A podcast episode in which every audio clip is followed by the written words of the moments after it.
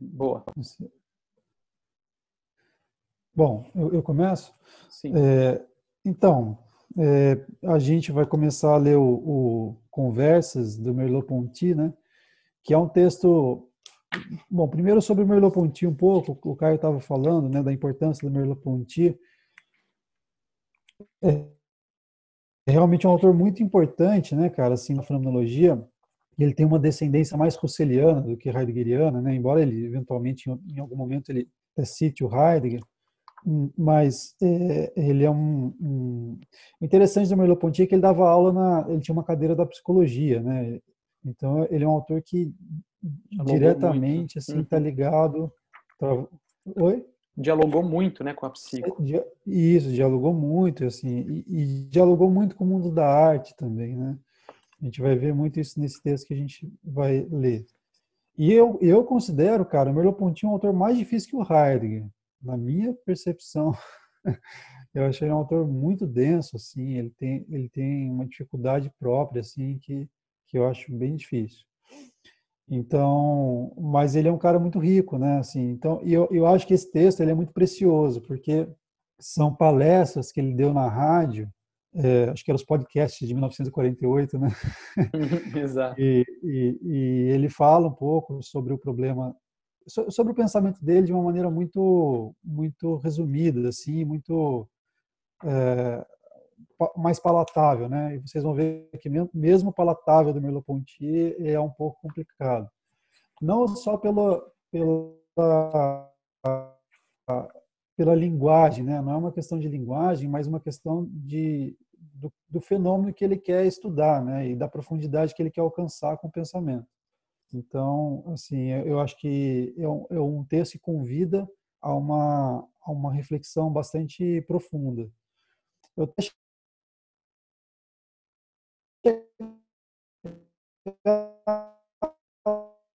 Travou um pouquinho, Fê. Trabalhar esse texto na faculdade. Agora travou, né? Travou. Pode voltar. Você ia falar Uhum. Alguma coisa da faculdade e tal? Ah, eu cheguei a trabalhar às vezes com esse texto na faculdade, mas é, ele é realmente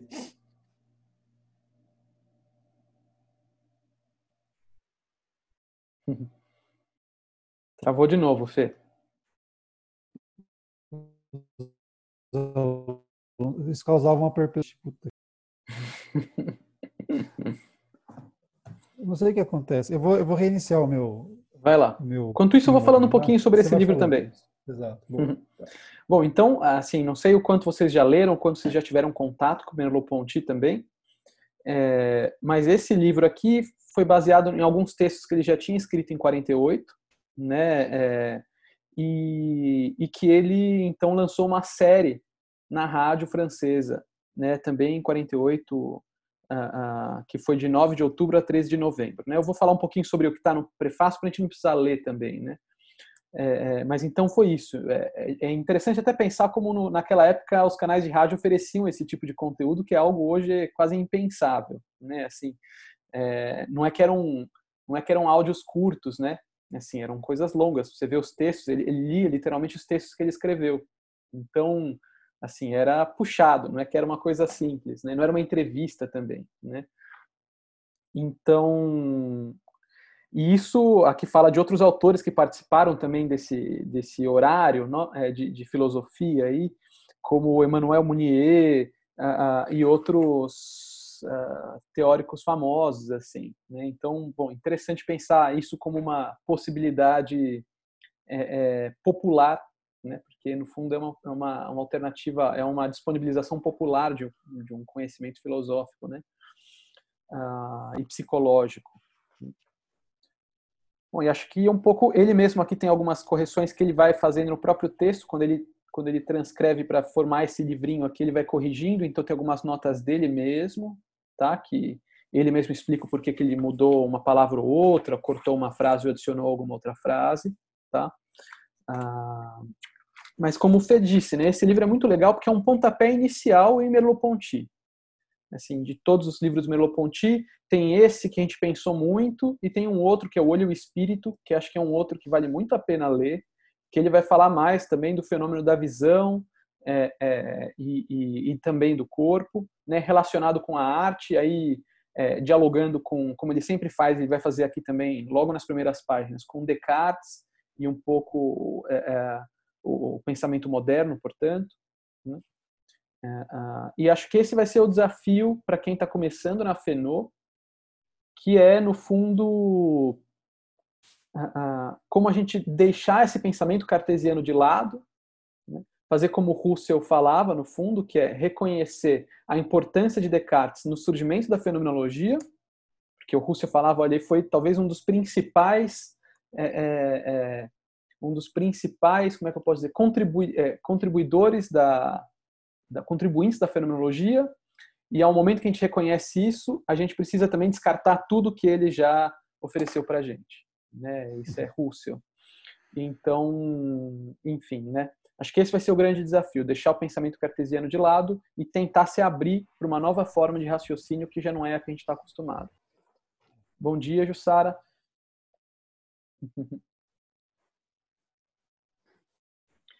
A gente vai continuar lendo aqui, tá bom? É, depois eu mando para você, eu mando para todo mundo os áudios que a gente conversou aqui. No começo a gente teve uma apresentaçãozinha, mas a gente manda para você também se incluir e se sentir mais pertencente a esse grupo, tá bom? Você bom, quer falar mais alguma coisa, Fê? Começamos. Não, vamos começar, senão eu vou travar aqui de novo. Tá bom, agora tá melhor sua imagem, viu? Não sei o que você fez é, aí, mas está é, mais nítido. É, é, comportamento supersticioso, cara. Total. Assim. Beleza. Uh, então eu vou começar a ler, posso? Sim. Então vamos lá. Capítulo 1. O mundo percebido e o mundo da ciência. Estamos na primeira página. O mundo da percepção, isto é, o mundo que nos é revelado por nossos sentidos e pela experiência de vida, parece-nos à primeira vista o que melhor conhecemos, já que não são necessários instrumentos nem cálculos para ter acesso a ele, e aparentemente basta nos abrir os olhos e nos deixarmos viver para nele penetrar. Contudo, isso não passa de uma falsa aparência eu gostaria de mostrar nessas conversas que esse mundo é em grande medida ignorado por nós até permanecer até permanecemos numa postura prática ou utilitária enquanto, né? Enquanto, é, desculpa. Enquanto permanecemos numa postura prática ou utilitária que foram necessários muito tempo, esforços e cultura para desnudá-lo e que um dos méritos da arte e, dos pensamento, e do pensamento moderno entendo por moderno a arte e o pensamento dos últimos 50 anos, 50 ou 70 anos, é o de fazer-nos redescobrir esse mundo em que vivemos, mas que somos sempre tentados a esquecer. Lembrando que então isso foi escrito em 48, tá? Então ele está hum. se referindo aí a até 1890, né? Que é o surgimento da arte moderna, né, cara? Assim, se você pegar Monet, Monet é 1800, final do século XIX, é. né? Esses, uhum. esses pintores. O próprio Van é Gogh, é o, é, o, é o, entra aí no impressionismo. Né? Impressionismo, né? exatamente. Uhum. Acho que aqui já tem um monte de coisa para comentar, né? Acho que é importante isso, cara. Ele, ele faz uma, uma introdução aparentemente, né, assim, ah, o que, que ele está dizendo, afinal de contas, né? Mas aqui eu acho que isso aqui é o problema fundamental do Merleau-Ponty e, de certa maneira, é o problema fundamental da fenomenologia, né? Uhum. Que, é, que é o que a gente estava falando ontem no grupo, né? Assim, parece que é, assim, o, o, mundo... O mundo Vou comentar algumas coisas aqui, aí a gente uhum. vai indo, né? O que, que, que, é isso, né? Que o mundo da percepção é o mais óbvio, né, cara? É o mais imediato, é o, é o mundo onde, obviamente, constantemente a gente está, né? É, mas e que ao mesmo tempo assim é, é, é, assim existe uma obviedade no mundo da percepção no, no, assim de, de, que nós percebemos as coisas no modo como nós estamos colocados no mundo que parece que a gente nem precisa falar sobre isso né é, mas é justamente esse mundo que nos foi retirado do ponto de vista da, da constituição do nosso pensamento ocidental, né? Porque é justamente esse mundo, o mundo do o mundo sensível que nos foi retirado, por exemplo, por Descartes, né? Na dúvida, na dúvida que se coloca a respeito da se existe alguma, por exemplo, né, assim, se existe alguma verdade possível no mundo sensível. O mundo sensível é um mundo passageiro, né? É um mundo das aparências. O mundo que engana. Um mundo que engana, o mundo das ilusões. Né? Então, constantemente foi um mundo rechaçado é, pela, pela, pelo modo como se estruturou o pensamento ocidental, né? que buscou que buscou a verdade nas, na permanência, né? assim, na, na imutabilidade é, e, e, e na, num certo sentido na eternidade, né? Ou seja, para que as coisas sejam verdadeiras, elas têm que ser verdadeiras para sempre, né? Hum. Não podem mudar. Então, acho que o mundo da percepção ele contradiz exatamente a estrutura de, do pensamento ocidental, né? É, então, é, é, o que ele diz assim, é, que esse mundo é, ele é em grande medida ignorado por nós, ah, enquanto permanecemos numa estrutura prática ou utilitária. E aí ele está dizendo assim, nós não filósofos, né, mas nós pessoas. E aqui tem uma outra coisa, né, é como o pensamento ocidental ele se incrustou na vida cotidiana, que nós falamos a partir de, de horizontes assim que são sedimentados, né, pela, pela, pela pelo modo de pensamento ocidental. Então, assim, a gente fala de de, por exemplo, é, de eficiência, de esses termos né, que, que estão postos no nosso dia a dia, temos como eficiência, temos como, é, assim, você... É, qual que seria um outro termo? De você ser bem sucedido, essas coisas assim, né, que, que entram e são, são termos que estão muito presentes na. Se você pensar que o termo eficiência é um termo que deriva da física, né? Uhum. É, ou seja, assim, o ponto é como esse pensamento, esse, essa estrutura de pensamento, ela acaba se tornando não só uma situação teórica, mas uma situação existencial, né? Do modo como nós vemos a vida. Né? A gente estava falando ontem de como o nosso corpo ele é um corpo objeto, né? Que acho que esse é um ponto bem de interesse da, da medicina, né? O quanto nós próprios, assim, indivíduos comuns, temos um olhar científico para o nosso corpo, né? Assim, e, e o quanto a gente desconfia do corpo vivido, né, como um corpo que pode ser dizer alguma verdade sobre e que nós. é o mais originário, né? Uhum. E que é o mais originário. Então, assim, e aqui o, o Merleau-Ponty está falando de uma retomada desse mundo por um certo pensamento, né, e por uma certa arte. Então, acho que esse que é o ponto dele, né, assim, como, uhum. como que a gente pode, depois de, de, de séculos e séculos, né, de uma filosofia que que colocou o corpo de lado, né? Assim, como o corpo é, como algo secundário ou como algo que não que não alberga nenhuma verdade. É, ao contrário, né, cara? Assim, se você pensar na, na história do cristianismo, o corpo era o lugar da, das impurezas, né? Então, assim, co como como é, o esforço de recuperar esse corpo, né, esse lugar da percepção, do mundo sensível, do mundo sensível como um lugar de essências possíveis. Né? Então, assim, acho que esse é o esforço dele. E é o esforço que ele reconhece também na arte, né? na arte moderna, na, na mudança da arte realista para para a arte que, que não tem nenhum compromisso com a perspectiva tradicional. Uhum. Enfim. Sim, sim. Sigo mais um pouquinho? Isso é tudo Sim. muito interessante, assim, porque ele vai falar de Descartes, acho que a gente vai falar muito de Descartes aqui, vai até um dia talvez a gente falar mais a fundo dele, né? É, é, mas, uh, no fundo, é isso, né? Quando ele traz essa dúvida toda quanto ao, ao sensível, né? quanto aos sentidos, ele acaba encontrando a única certeza absoluta, na opinião dele, que é eu penso, logo existo, né? Então, ele, ele consegue criar um, o res cogitans, que é esse, essa coisa que pensa. É até interessante como ele usa os termos, né? res cogitans, como uma coisa que pensa, e a res extensa como uma coisa que, que tem extensão, como duas coisas diversas. Né? Então, ele, na própria época em que, que ele criou isso, em meditações, é, é, ele também foi muito criticado por dividir o corpo e a alma, né? que até então é, tinha uma outra, outra disposição de pensamento na escolástica, né? Uh, e a partir dele ganha um outro sentido. Né? Ele mesmo depois em vida ainda tenta é, se justificar um pouco quanto a isso, mas já, o estrago já estava feito e isso é o que ficou historicamente para a gente, né? E é daí que surge então essa divisão sujeito-objeto que a gente vive até uhum. hoje e acho que também é fruto uh, uh, de, de muitas, que a gente pode colocar assim, de muitas psicopatologias, né? De, muita, de muitos problemas hoje na psicologia.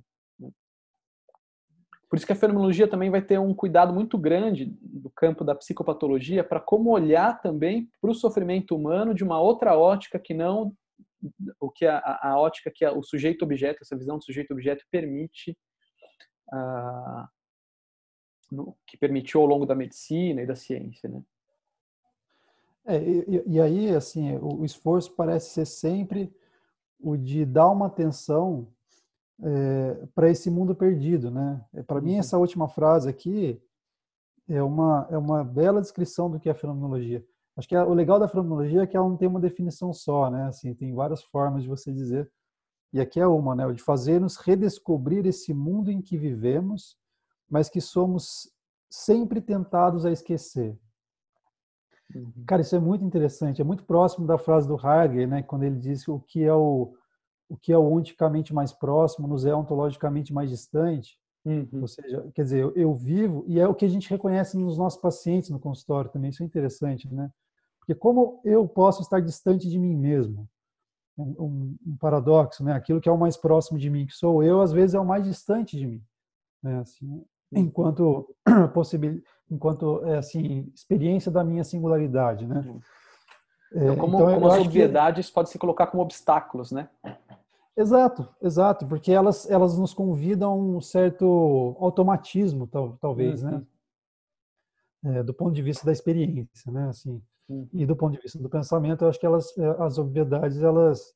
É, é, acho que tem um lance também né? aqui, é que, tudo, que esse mundo é um mundo muito é, móvel, né? Um mundo muito dinâmico, muito impermanente, né?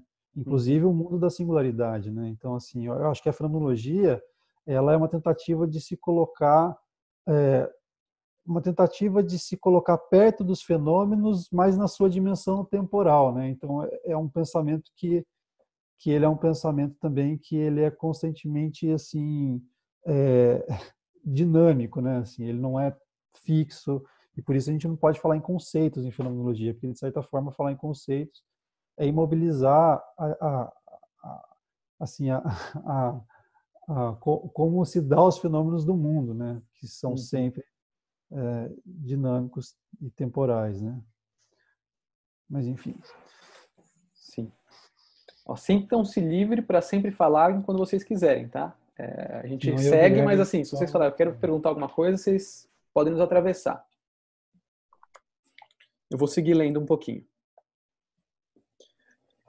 Isso é particularmente verdadeiro na França, Reconhecer, na ciência e nos conhecimentos científicos, um valor tal que toda a nossa experiência vivida do mundo se encontra imediatamente desvalorizada é uma característica não apenas das filosofias francesas, mas também do que se chama mais ou menos vagamente de espírito francês. Se desejo saber o que é a luz, não é ao físico que devo me dirigir?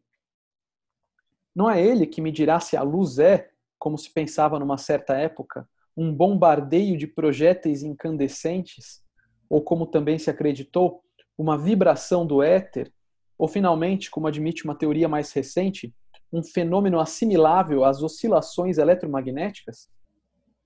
De que serviria aqui consultar nossos sentidos ou nos determos naquilo que nossa percepção nos informa sobre as cores, os reflexos e as coisas que os transportam, já que com toda evidência são meras aparências e apenas o saber metódico do cientista, suas medidas, suas experiências podem nos libertar das ilusões em que vivem nossos sentidos e fazer-nos chegar à verdadeira natureza das coisas? O progresso do saber não consistiu em esquecer o que nos dizem os sentidos ingenuamente consultados e que não tem lugar num quadro verdadeiro do mundo a não ser como particularidade de nossa organização humana, da qual a ciência fisiológica dará conta um dia, da mesma maneira como ela já explica as ilusões do míope ou do presbíope. O mundo verdadeiro não são essas luzes, essas cores, esse espetáculo sensorial que meus olhos me fornecem. O mundo são ondas e os corpúsculos das quais a ciência me fala e que ela encontra por trás dessas fantasias sensíveis. E aí já é uma provocação enorme, né? É. O que, que vocês entendem disso? Assim, é, alguém gostaria de comentar alguma coisa? Ou vocês ainda estão encabulados? Fala, pensando, né? Que ele fala bastante sobre o quanto que a ciência, ela coloca, o método científico, ele coloca como verdade aquilo que é passível de ser comprovado a partir desse método, né? E aí, como ele diz, é, se eu quero saber o que é luz, então eu vou para o físico, né? E, é. e aí rejeito tudo aquilo que eu tenho a partir da minha percepção. É como a gente lê nos Olicon lá, né? Que o Heidegger fala. Tudo que é passível da calculabilidade, da medição, e aí a gente deixa de lado a experiência, o sensorial que é vivido. Acho que ele está uhum. provocando nesse sentido, né? Uhum. Uhum. É bem isso, né? E, e, tem uma, eu gosto muito dessa pergunta, assim, que é, se você quer saber o que a luz vai perguntar para quem? Hum. Você vai perguntar para um físico, né? E a, e a provocação dele é assim, vai, ao longo do livro vai ser essa, né? Por que, que a gente não pergunta para um pintor o que é a luz? Um poeta. Uhum. Para um poeta. Sim. Né? Assim, exatamente é o peso da nossa tradição, né? De, de uhum. da tradição científica, né? De, assim, de, o problema aqui é, é a redução da existência ao método científico. Não é um método uhum. científico por si só, né? Mas é o fato Sim. de que o, o, nós aqui não, não, não é nem o, o sujeito acadêmico que, é, que, quer conhecer nós, somos todos nós, né? Hum. Enquanto assim, já está tão inserido na né? sociedade, né? Essa Isso. visão que a gente é. já enxerga assim, né? Se eu quiser estudar luz, eu preciso conversar com o físico, né? Exatamente. Aliás, tem, tem um, um, não sei se vocês viram esse livro, é maravilhoso. É um livro que chama-se Na Casa das Estrelas de um projeto de um professor colombiano que, que ele perguntou para ele ele dá um professor de, de escola infantil assim e, e, ele fez um trabalho com crianças que ele fez um dicionário a partir da, da perspectiva das crianças. Sim. Então assim as crianças é lindo, né? Acho que várias pessoas estão rindo aqui, então acho que vocês viram, né? Mas o que é legal é isso, né? Assim são definições a, a, absolutamente poéticas, né? Do, do, do universo. Então eu, eu não me lembro assim de cabeça agora de nenhuma, mas mas elas o que é legal desse livro é justamente pensar que que que o mundo ele nunca pode ser encapsulado, né, por uma única perspectiva. E o que o problema da, do projeto científico é que é que ele precisou acontecer em detrimento de todas as outras definições de mundo, né? Hum. E como isso chega até nós é o que é o mais terrível, né? Assim, o fato da gente mesmo ter uma relação limitada com a nossa própria existência a partir de um único ponto de vista que, que, que tira de fora, por exemplo, como a gente estava falando ontem, né? Assim, a, a, dimensão poética. A dimensão poética não faz parte da nossa cultura enquanto hum. possibilidade de encontro com o mundo, né? Então... E outra coisa que ele faz que eu gosto muito e que ele faz isso é, é de uma maneira que é muito ampassã, muito rápida, assim, uh, mas que é que eu acho que é muito interessante, que é ele vai falando aqui, né? Então você quer saber sobre a luz, você fala com físico, e aí olha só o que pensavam sobre a luz ali, ali, ali. Ele vai apontando também que essa ciência, né, que é a ciência moderna, que visa uma verdade absoluta e unívoca, né, universal, olha como ela é transitória.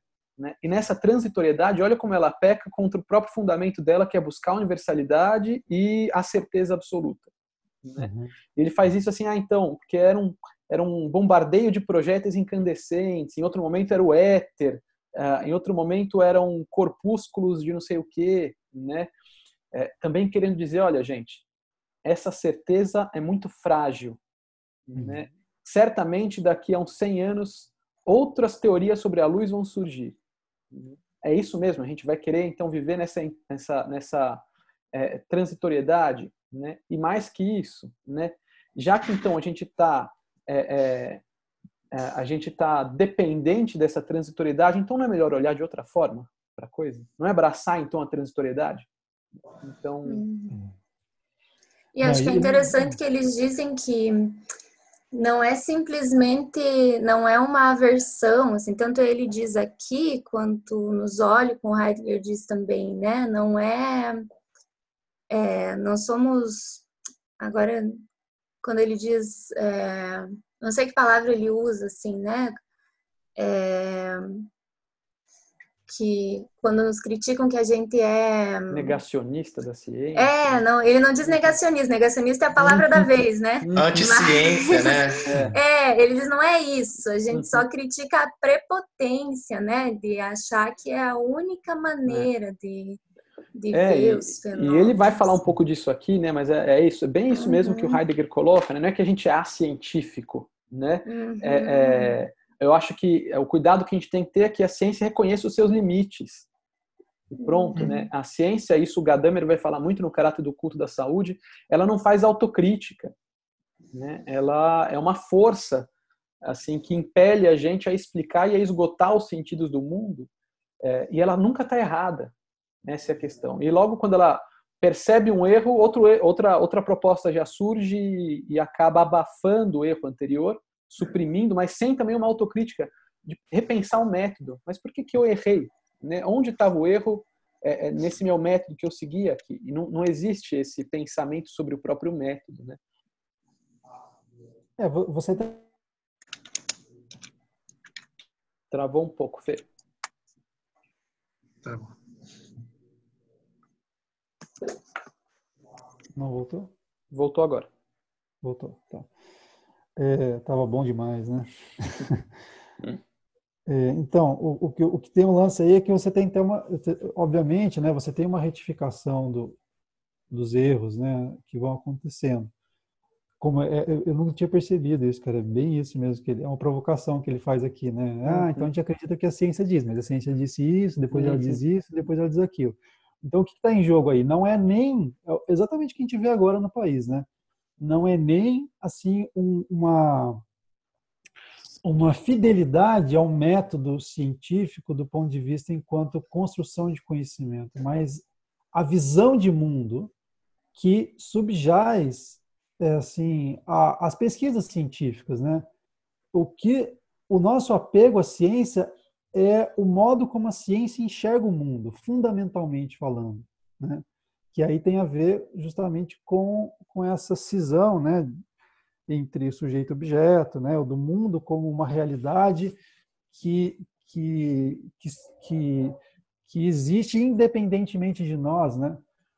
É, de certa forma, portanto, como uma realidade alienada né? Uhum. da nossa existência. E, e esse final aqui é muito bonito, né, cara? Assim, o mundo verdadeiro não são as luzes. O mundo verdadeiro não são as luzes, essas cores, esses espetáculos, né?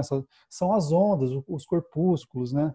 É, dos quais a ciência me fala e que ela encontra por trás dessas fantasias sensíveis. Então, é, é essa constante negação, né, assim, do mundo sensível e o que está em jogo aí né, nessa negação do mundo sensível? Está em jogo uma coisa que é para a gente muito importante na, na psicoterapia. É, o fato de que existe uma contradição constante entre o singular e o universal, né? Então, o pensamento de que para eu encontrar as verdades eu preciso é, eu preciso apagar o singular, que o singular constantemente ele ele trai o universal, né? E, e essa acho que é a ideia do pensamento fenomenológico. Como eu posso criar um conhecimento que não precise excluir a singularidade do humano, né? Uhum. E para a gente na psicologia isso é muito fundamental, né?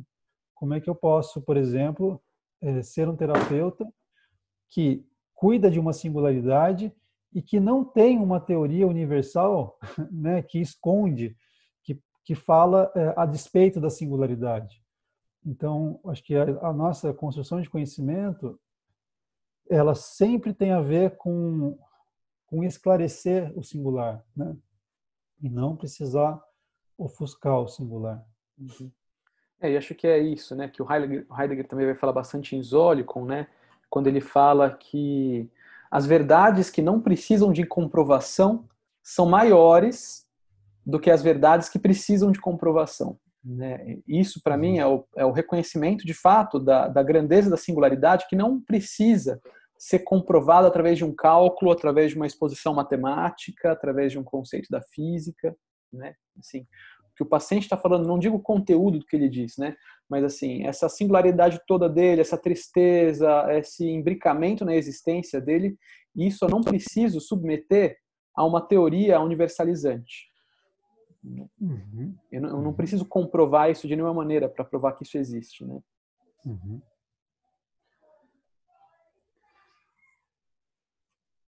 Sigo mais um pouquinho aqui? A Marcela Sim. quer falar. Olha só, nessa parte, quando que o Felipe comentou, quando ele fala dos quais a ciência me fala, e ela encontra por trás dessas fantasias sensíveis. Esse fantasias sensíveis, ele está falando a, a realidade? O, as luzes, as cores, Seria isso que eles chamam de é, fantasia? Ele está falando disso com uma certa ironia para falar que é, para a ciência, aquilo que aparece para nós através do sensível, através dos nossos sentidos, hum. é uma fantasia porque não é confiável. Né? Ele vai falar isso aqui já no, no, próximo parágrafo, você já vai ver que ele já vai dar uma bica nesse assunto aí, é, é, porque acho que a questão dele está girando em torno disso, dessa crítica da visão científica sobre aquilo que a gente consegue descobrir através dos nossos sentidos, ou seja, tudo. Tá? É. Ah, por exemplo, eu, eu, trazia esse texto como provocação na faculdade, justamente numa disciplina bastante babaca, que era processos psicológicos básicos. E babaca por quê? Porque a, a, a disciplina pretendia eh, esclarecer o que são esses processos, por exemplo, percepção, inteligência, sei lá, nem lembro mais também, memória, esses processos que se dizem uhum. básicos.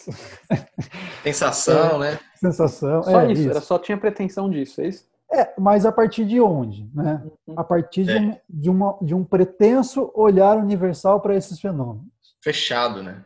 Fechado. E qual que olhar que era esse? Era o olhar científico, obviamente, né? Então você vai estudar percepção, o, o que que o que está em jogo na percepção?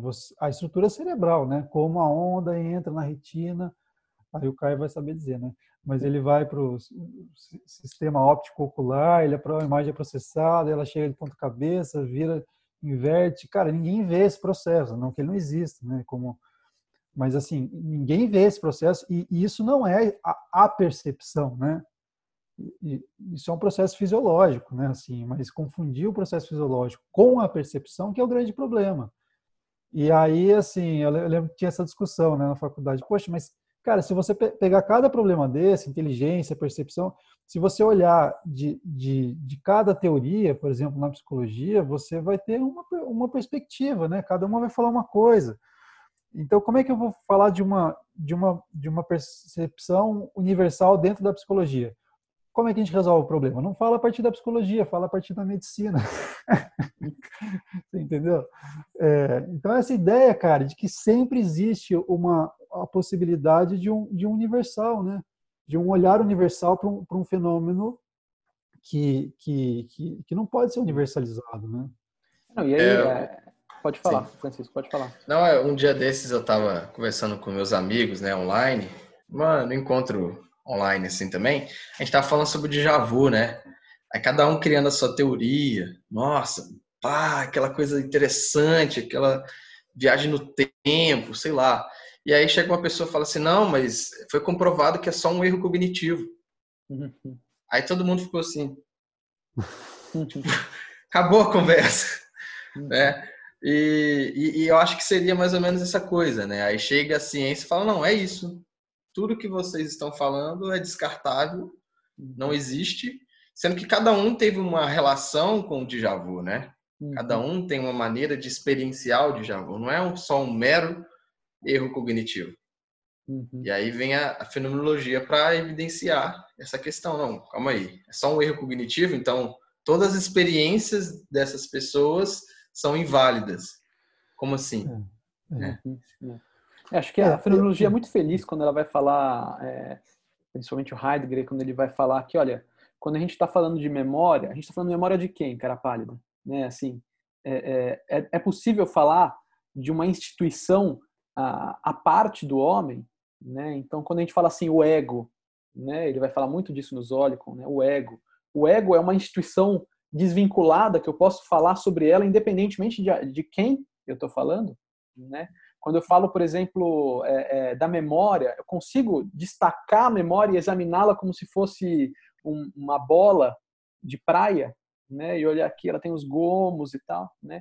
Não dá, né? Para falar de memória, eu tenho que falar do homem, eu tenho que falar de um homem, né? E em especial também. Quando eu falo é, é, de ego, de que ego que eu estou falando, né? O ego é o fruto mais evidente dessa separação, é, é, dessa cisão que se criou, que surgiu a partir de Descartes, de sujeito-objeto, né? O ego como o ser pensante, né? Que então se se funda como uma instituição que pode ser analisada assim, é, é, independentemente de mim. Né? O ego se destaca de si mesmo, é isso que é muito curioso. Né? É, é, e quando se faz isso, você simplesmente retira a humanidade do eu. Né? E aí sim eu posso falar como se fosse um objeto e não falar mais como se fosse é, é eu, né? eu mesmo. É, e, e, isso é muito difícil de pensar, né, cara? Como coabitar essas, essa, esse, essas, essas perspectivas científicas com a existência? Eu acho que é um tema muito forte hoje. A gente fala muito em humanização, né? E eu acho que isso é muito rico, né? Uhum. Mas ao mesmo tempo mostra do quanto a gente se distanciou, né, Exato. né, cara? Assim, do, o nosso conhecimento nos distanciou de nós mesmos, né? Como o uhum. conhecimento ele virou uma coisa abstrata, o, o, o quanto a gente abstraiu uhum. a existência, né? Uhum. É, e, eu, e, e, tudo também se resume de certa forma a um problema epistemológico, uhum. no final das contas, né? Porque o fato de eu ter um olhar, por exemplo, agudo para um certo funcionamento cerebral, não quer dizer que eu estou vendo o pensamento, né? Não quer dizer que eu estou alcançando o que é a, a, uma, uma, certa psicopatologia se eu vejo o déficit de níveis, de, sei lá, de serotonina, né? Que é, que é o da uhum. depressão, né? É isso, Caio? Você vai corrigir na gente aí, hein?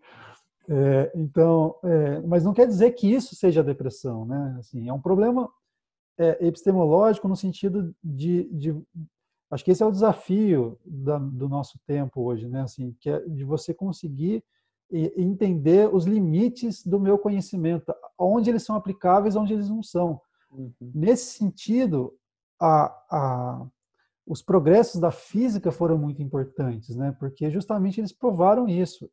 E por isso o, o, a, as reflexões filosóficas que surgiram a partir daí foram muito importantes a, a epistemologia do século XX foi muito importante, porque justamente ela denunciou o quanto é, não dá para você falar de, de universais sem contexto, né?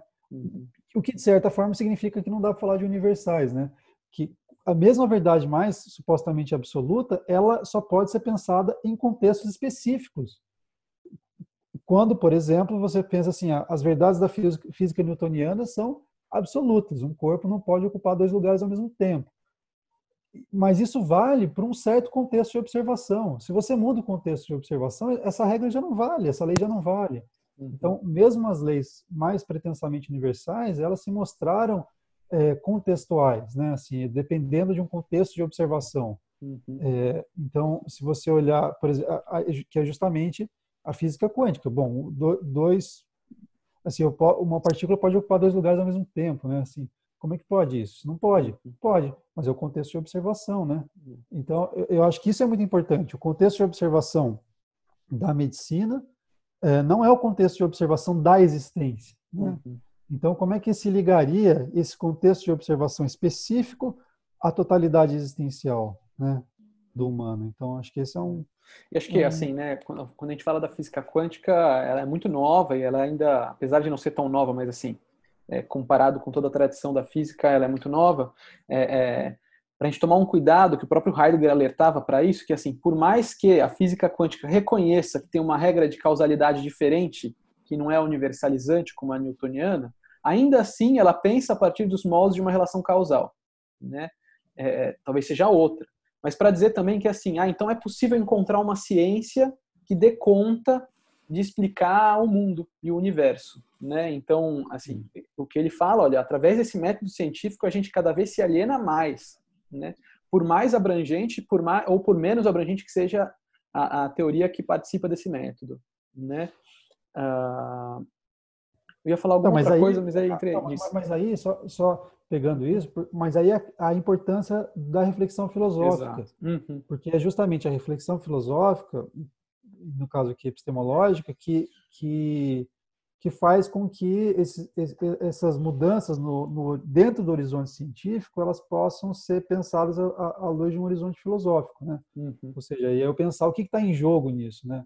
O que está em jogo nessas mudanças de, porque o que, o que o, na verdade a grande resposta que se deu a isso foi o pragmatismo científico, né? Uhum. Não importa, não importa que funciona, entendeu? Uhum. Vamos se ater à funcionalidade da ciência.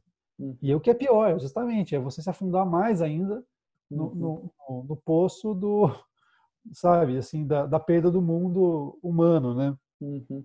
Pois é, eu estava pensando aqui, vocês falando, estou pensando alto. Tá, sim.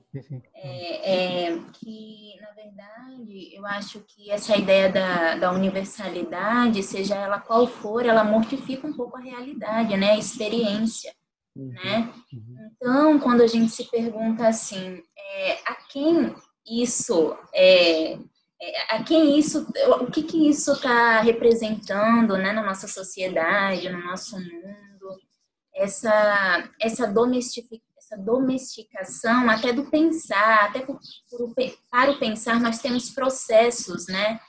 Então, é, de certa forma, é, eu acho que é justamente isso. Quando a gente se restringe a esse método, a essa forma, é, a gente também está restringindo a experiência e nós estamos nos tornando também mais domesticados, né? Uma palavra clariciana que ela utiliza. Uhum. Nós nos tornamos mais domesticados. Aí surge a arte, né? A arte que até eu estava vendo ontem uma frase do, do Rio, que na Cartas a um Jovem Poeta, que ele fala uma coisa muito interessante. Ele fala assim: a arte significa não saber que o mundo já é e fazer um, um e fazer um, um eu perceber que nada está pronto, né? E eu acho, eu acho isso muito interessante. Fico pensando também no nosso papel como psicólogos, em, em especial dentro da fenomenologia, de nós é, de nós não sermos portadores de respostas, né, ou de engessamento, ou seja, quando uma pessoa chega na clínica, é, sei lá, a gente já tão acostumado com essa ideia de que precisa de uma resposta, precisa de um. A gente não sustenta a estranheza, né? Nós não uhum. sustentamos essa tensão. E aí eu acho muito interessante da gente perceber como essa tradição da universalidade, do cientificismo, da crise da razão também está tá dentro dos nossos processos, né? Como como psicólogos. Uhum. Isso fez muito sim, sentido. Sim. Não, sim. Eu acho que isso, é, isso aqui a gente vai falar muito a partir desse texto. Olha só, a gente leu duas páginas, quase nada. Eu acho que a gente tem que até ler mais um parágrafo para entrar num exemplo palpável do que a gente está falando. Mas assim, olha só tudo que o Merleau-Ponty está provocando na gente é, é, a partir da crítica à ciência que ele fez ainda muito por cima, né? Uhum. É, é, e a gente vai ao longo do texto, eu acredito, e acho que a gente precisa entrar também na psicologia que surge a partir desse cientificismo, né? Que, assim, brincando um pouco aqui, né, falando por cima também, agora sem muito rigor, mas depois a gente aprofunda, né? Na intuição do inconsciente, né? Na intuição de que, olha, nós somos, nós temos algo que não é regido através da causalidade, né? A psicologia surge a partir dessa intuição e logo na sequência ela escorrega e tenta explicar isso cientificamente, né? É. olha só, né? É, como a gente é, é, está, em última instância, assim, dependentes desse olhar que já está historicamente consolidado, né? A gente já nasce nesse contexto e já pensa a partir disso, né? Uhum. E o que eu acho que a fenomenologia é muito feliz em fazer é justamente em resguardar essa intuição, né? Assim, é, é, é conseguir colocar ali proteções para que ela possa simplesmente intuir e não explicar, né? É permanecer enquanto intuição, enquanto pergunta, né? Mas será que é uhum. assim mesmo que funciona, né? E pronto, né? Então eu acho que é, é, é é isso, né? A psicologia resguarda a, a não causalidade da vida e protege ela de uma explicação que a esgote. Boa, boa definição. Eu estava pensando, é... enquanto a Aline estava falando. Oh, desculpa, Rafa, pode falar. Não, tranquilo. É, eu também estava pensando enquanto a Aline estava falando. é, de como que muitas vezes a gente se permite entrar nesse papel cientificista pelo fato de que quando a gente está atendendo, geralmente, às vezes eu, eu, eu, percebo muito isso dentro da clínica, né? o cliente ele vem, né, o paciente ele vem falando contigo já no sentido de me explique isso, me diga por que que isso ocorre. É, tem uma paciente ela fala assim, mas e na psicologia? O que, que a psicologia diz disso que eu estou vivendo? Né? Então, é um desejo tão grande dele de ter uma explicação científica, de ter alguma coisa em algum livro para que ele possa ler, para que ele possa compreender, que ele vai criando essa angústia em você também. E, e, é um risco que a gente fica correndo o tempo todo, porque se a gente entrar nessa, nessa neurose né, da, do paciente, a gente acaba entrando nos livros para pesquisar, olha, mas esse, essa atitude que esse paciente teve, ela está definida nisso, né? O CID está dizendo que é isso que está acontecendo, uhum. né? E a gente acaba reduzindo toda a experiência do paciente a apenas um diagnóstico. Isso. Uhum. Sim. E assim, ainda bem que você tem pacientes que perguntam o que, que será que ele tem, ele querendo uma, uma explicação, porque já é muito comum chegar no consultório gente que não quer nem, nem explicação, ele quer um caminho logo, entendeu? É assim, que tá, que mas e aí o que, que eu né? faço? O que, que eu hum. faço? Não é assim, mas por quê? Antes fosse o porquê, ainda mostraria uma certa alienação, mas mostraria assim ainda uma certa é, é uma certa proximidade com ele mesmo, né? Hoje em dia a gente está só é, é, que é o que o Bill Churran fala, eu falo muito dele, é, desculpa, mas assim, mas é porque acho que ele é muito feliz nisso, que é assim, olha, a gente vive um mundo de positividades, a gente anulou a negatividade do mundo. Né? E o que, que é hum. essa negatividade? É o não saber, né? é, é, é o não ter uma resposta. Né? O mundo é eficiente, é produtivo, eu tenho que estar sorrindo, eu tenho que curtir, eu tenho que resolver, eu não tenho que perguntar. Então, uhum. pelo menos aqui em São Paulo, não sei como é a realidade de vocês, mas aqui é muito pragmático. O paciente chega querendo caminhos palpáveis para solucionar o problema dele. O que é muito triste, em, em, última instância. Porque eu não, triste por quê? Porque eu não vou dar essa resposta, não vou dar, não é porque eu sou malvado e perverso, eu quero fazer ele sofrer e ficar angustiado para melhorar.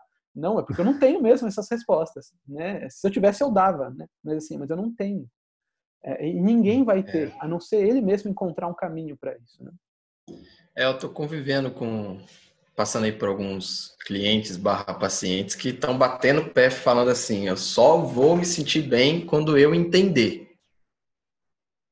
Ele fala assim, a gente faz todo um caminho, toda uma, uma aproximação juntos, né? Mas a pessoa fala, não, Francisco, mas eu quero entender por que, que eu sou assim. Aí eu mostro, olha, mas olha, olha todo esse caminho, olha todo esse autoconhecimento, olha todo esse encontro que você está fazendo, essa, essa mudança. Não, mas enquanto eu não saber o porquê, eu não vou sossegar.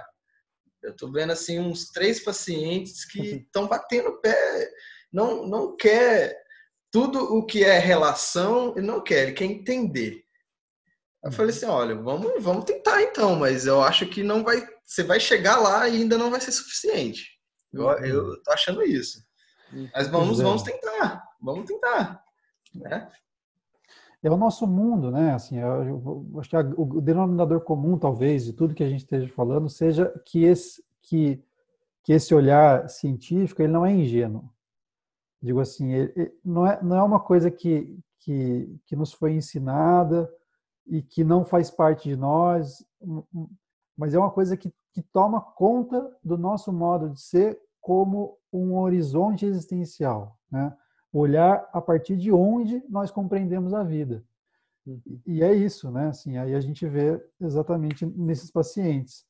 Então, assim, o tempo todo parece que, que o mundo nos é nos é reduzido pela nossa cultura, né? Assim, nesses pontos de entendimento, de explicação, de, de, de, de como que estava falando, assim, de desempenho, né? Ou seja, de você excluir toda forma de, de negatividade, é, então, eu estava pensando essa questão que também não é ingênua, né? O modo como nós aprendemos poesia na escola, né? Nós reduzimos, nós dizemos assim, a poesia é isso, é o quê? For, é, estruturas, Essa métrica aqui. Uhum. Métricas, é, é, exatamente, históricas, né? Uhum.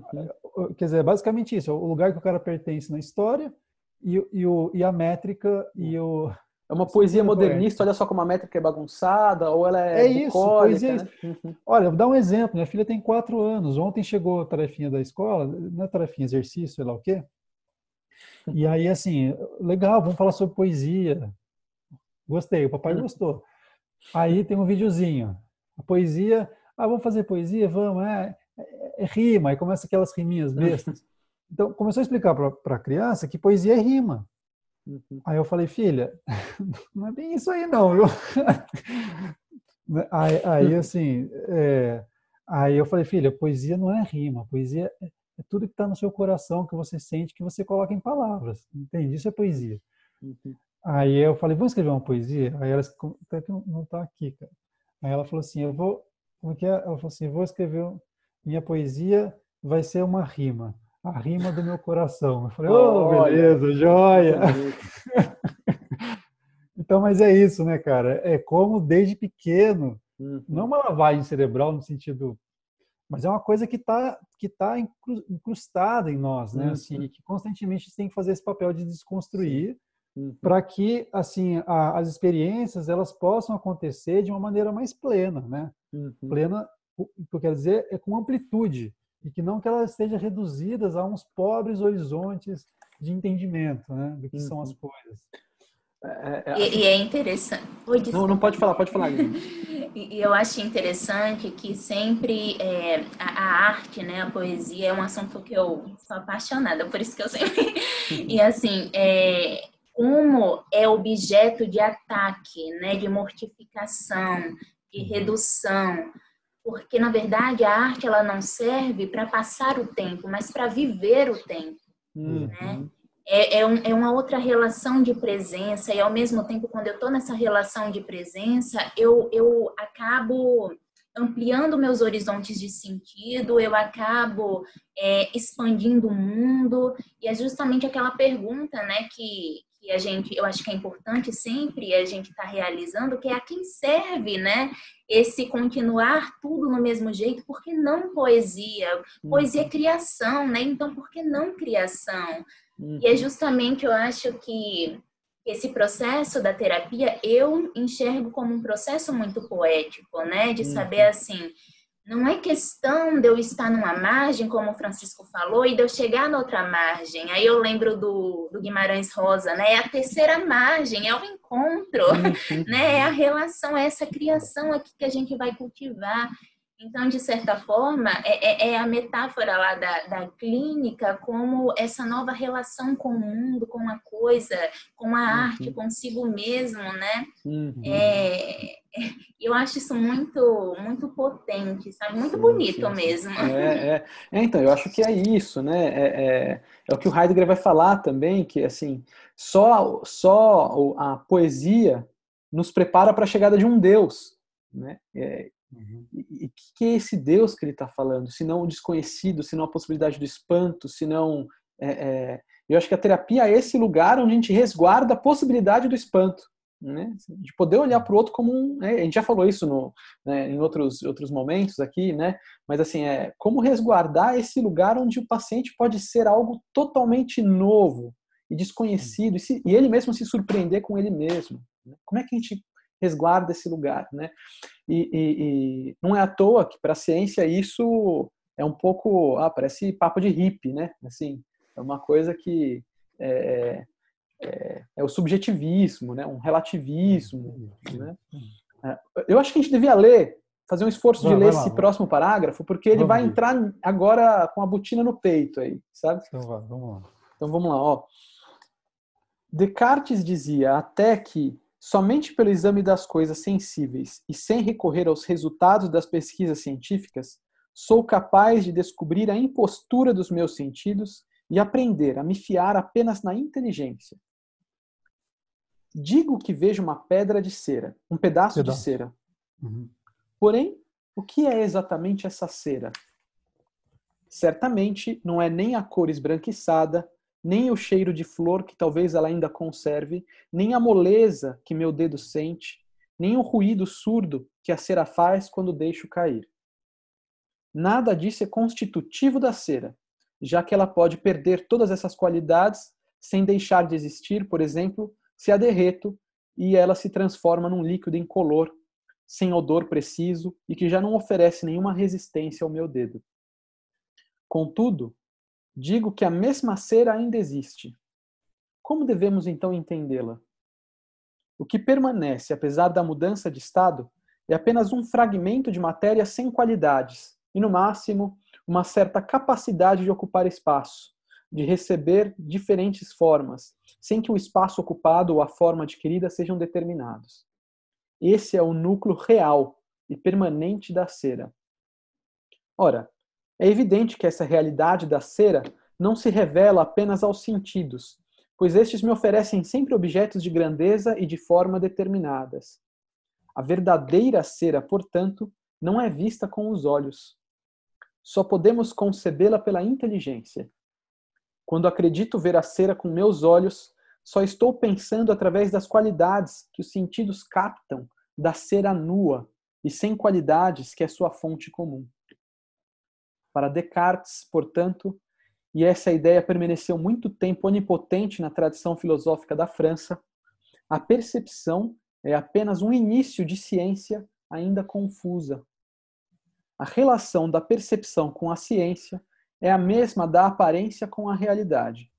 Nossa dignidade é nos entregarmos à inteligência, que será o único elemento a nos revelar a verdade do mundo.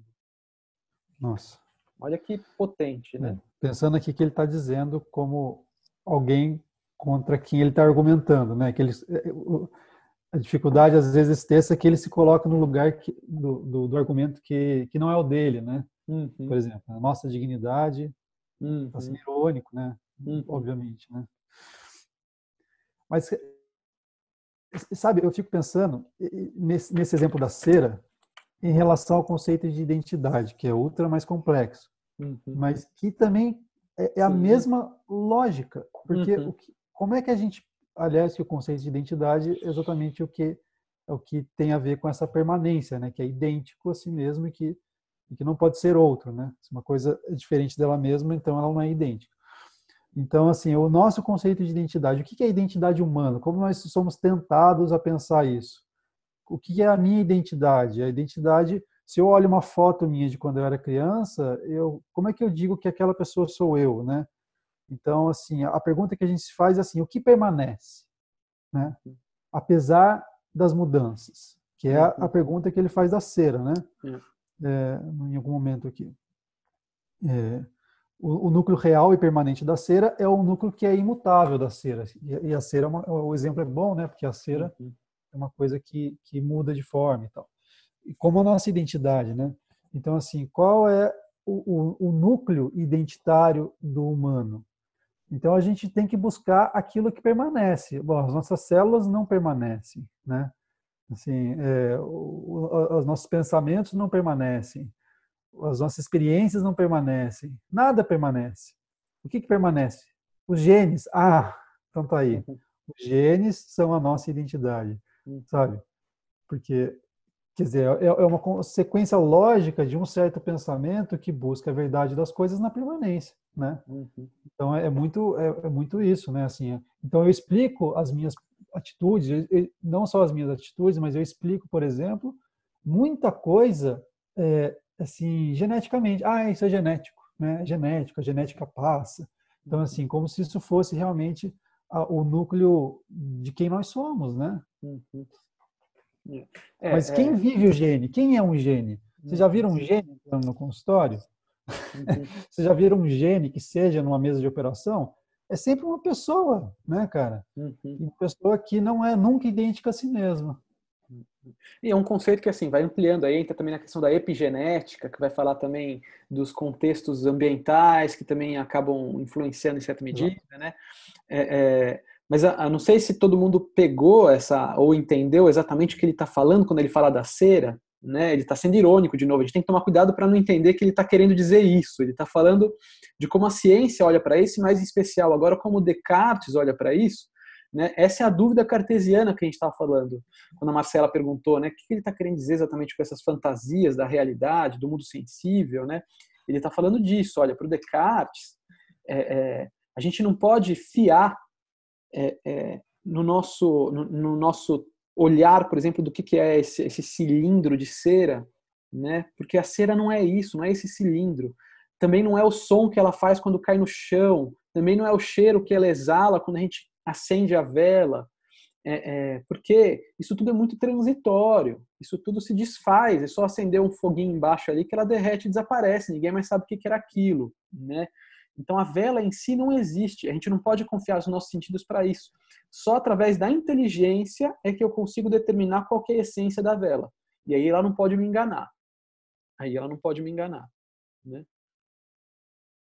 É, eu até... lembro. Oh, desculpa. Não, não, só para só para finalizar esse raciocínio, que ele, ele fala aqui, né, que assim, ele, ele também é bem provocativo aqui. Cadê? Quando ele fala.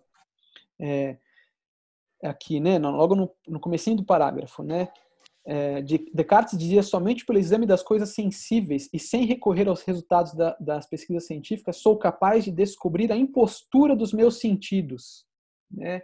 Olha só, eles são impostores né? É, é, eles me enganam o tempo inteiro. Ele tem um outro livro, acho que no próprio é, é a, o, olho, o Olho Espírito, ele vai falar né, que assim, olha, quando eu vejo um quadro, eu vejo uma cadeira desenhada ali, aquilo ali é a pintura querendo me enganar, porque aquilo é uma pintura 2D e ela está simulando uma imagem 3D. Né? Aquilo ali, olha só como não dá para eu confiar nos meus sentidos né? Uhum. É, é, é, através da inteligência que eu reconheço o que é uma cadeira, não através de uma imagem 2D. Né? É, isso, essa discussão me fez lembrar aquele pequeno contozinho do, do Franz Kafka, o peão. Uhum. É, eu acho que você passou, né, Felipe? Com certeza, né? Sim, deve ter sido. É, o filósofo tentando ali perseguir o peão e tentando, como se pegar o peão fosse uma maneira de entender ele e de chegar a um conhecimento do, do, uhum. geral, né, vamos dizer assim. Mas toda vez que ele pegava o peão, ele via um pequeno pedaço de madeira, né? Uhum. E ali estavam as crianças brincando, e aí ele fazia essa tentativa, as crianças tentavam impedir ele, e ele, nossa, só um pedaço de madeira. Uhum. Aí o peão rodava, e daqui a pouco, nesse movimento todo, ele que estava rodando, né? Ele que estava sendo uhum. o peão ali, vamos dizer, e talvez nesse movimento de só deixar o peão ser o peão, e ele também fazendo esse papel aí, ele começou a entender, né? vamos dizer assim, a gente, a gente pode cogitar de que é, é, pegando o movimento do peão, não travando o movimento desse peão, que você passa a entender, juntamente com as crianças em volta desse peão, né? Uhum. E não só pegar ele, tirar do movimento e ver esse pedaço de madeira. Você não tem um conhecimento. Uhum. Nossa, bem lembrado, Francisco. Aliás, de repente podia ler. É muito curtinho, assim, é exatamente. Ah, posso mandar aqui no chat. Boa, Isso. manda sim. Porque é, é, muito interessante, né, cara? E quando ele, porque a cena que ele cria é justamente essa, das crianças brincando com o peão, ou seja, uma brincadeira em movimento de um objeto que se movimenta. E o filósofo Aí. Manda também no grupo do WhatsApp, porque depois as pessoas leem. É eu... Ah, beleza. É, agora vai, vai, não vai dar tempo. Mas a gente pode é, também começar, de repente, por ele na semana que vem. É, e, e, assim, essa ideia de, de, como, é que, como é que o filósofo ou o cientista né, compreende uma brincadeira? É impossível, né? Uma coisa que é em movimento e um, e um brinquedo que justamente é, é o movimento, né, o peão. E quando ele imobiliza esse peão, ele só tem um, um estúpido pedaço de madeira. Essa é, é, é é a frase, assim, porque é isso, ele já não tem a brincadeira, o mundo já se foi retirado, é aquela frase do Merleau-Ponty, que ele abre o olho e o espírito, é a ciência quer conhecer o mundo, mas recusa-se a habitá-lo. Uhum. É, é, é, isso, o mundo da ciência é inabitável, não é o mundo, não é o nosso mundo, é, é o, o, o, a cera não é a cera que os meus olhos veem, a minha uhum. identidade não é a identidade que eu vivo, né? Assim, o meu corpo não é o corpo que eu vivo. Uhum. então, tudo é o mundo da ciência é um mundo que, que nos retira o mundo. Uhum. Aquela pretensão inicial né, da ciência, da, da, da neutralidade do cientista perante o objeto, ou, seja, o, fato do, do, cientista precisar abstrair de si mesmo, alcançar um estágio de neutralidade para que a sua, para que a sua humanidade não interfira no experimento, uhum. ele, ele acaba em nós como uma espécie de alienação do nosso próprio mundo, né? Uhum. Ou seja, é como se tudo que a gente vivesse não fosse verdadeiro, fosse sempre uma, uma farsa de uma verdade, como se a minha depressão não fosse uma uma falta de sentido, ou seja lá o que for, mas não fosse uma experiência, mas fosse uma deficiência cerebral. É, é eu acho que seria, seria muito rico um dia a gente fazer a mesma proposta desse grupo lendo Bachelard também, né?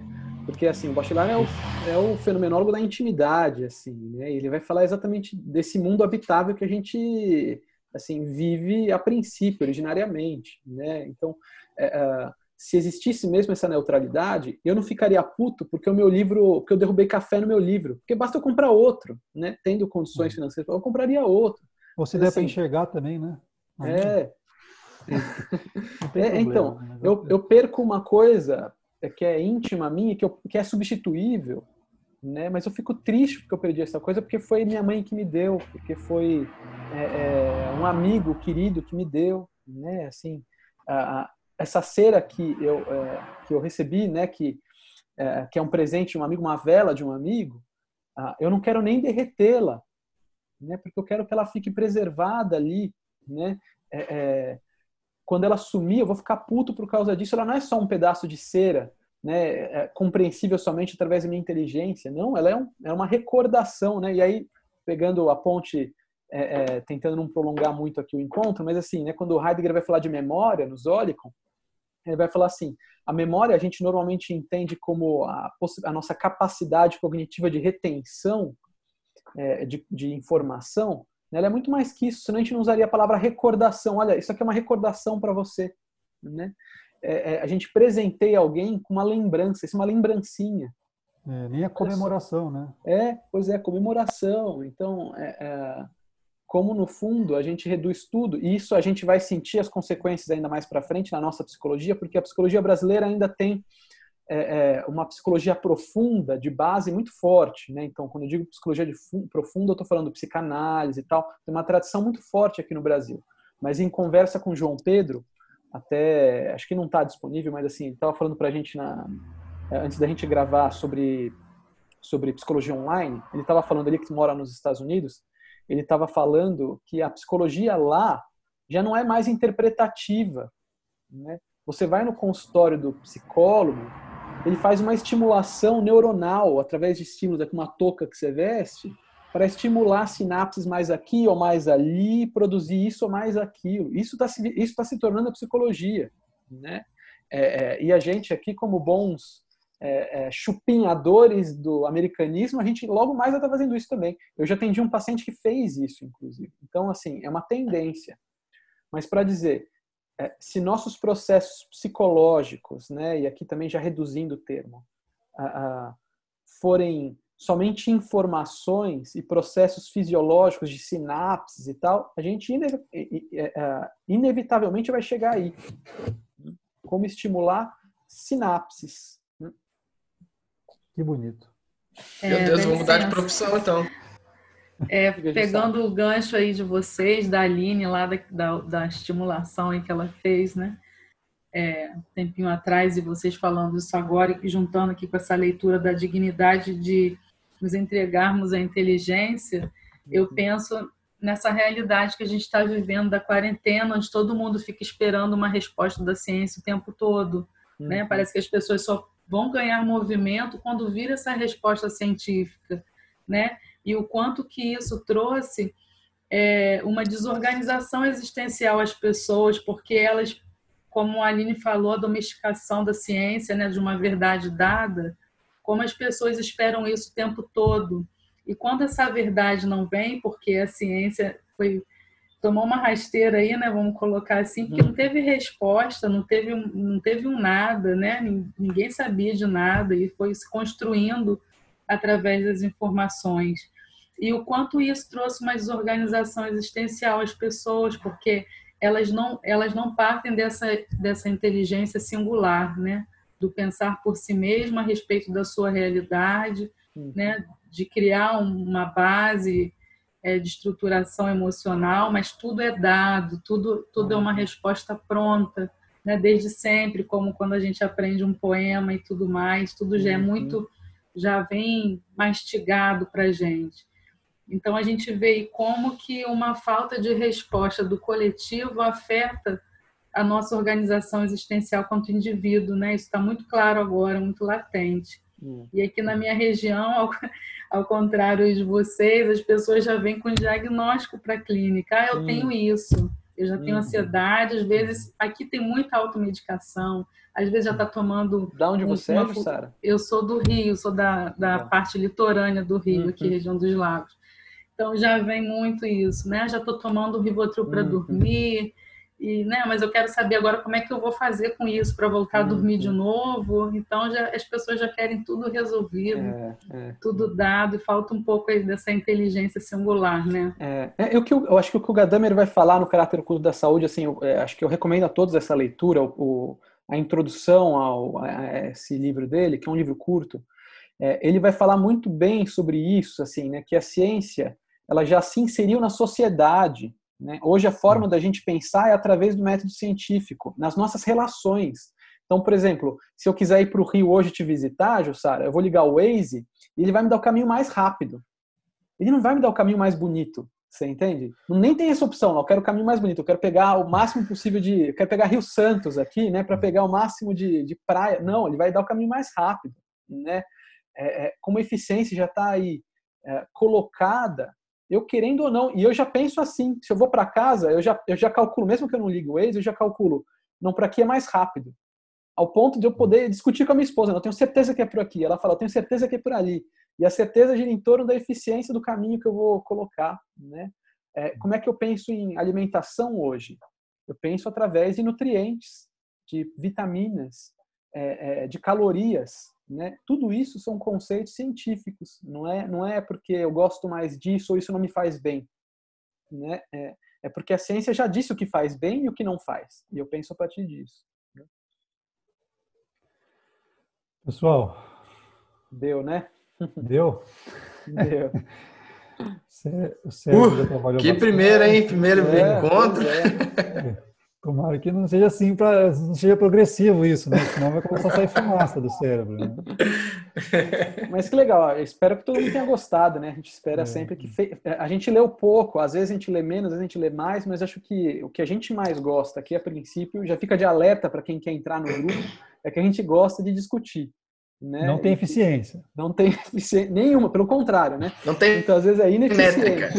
Não visamos a eficiência. É. A gente é um bando de inútil, entendeu? É. Não temos meta. Então, bom, legal, foi, eu gostei muito, enfim, espero que vocês tenham gostado também. E quarta que vem é nós. Aí de novo. Aí. Beleza. Pessoal, Beleza, valeu. Valeu. Valeu. Um abraço. Tchau. Um abraço. Até semana que vem.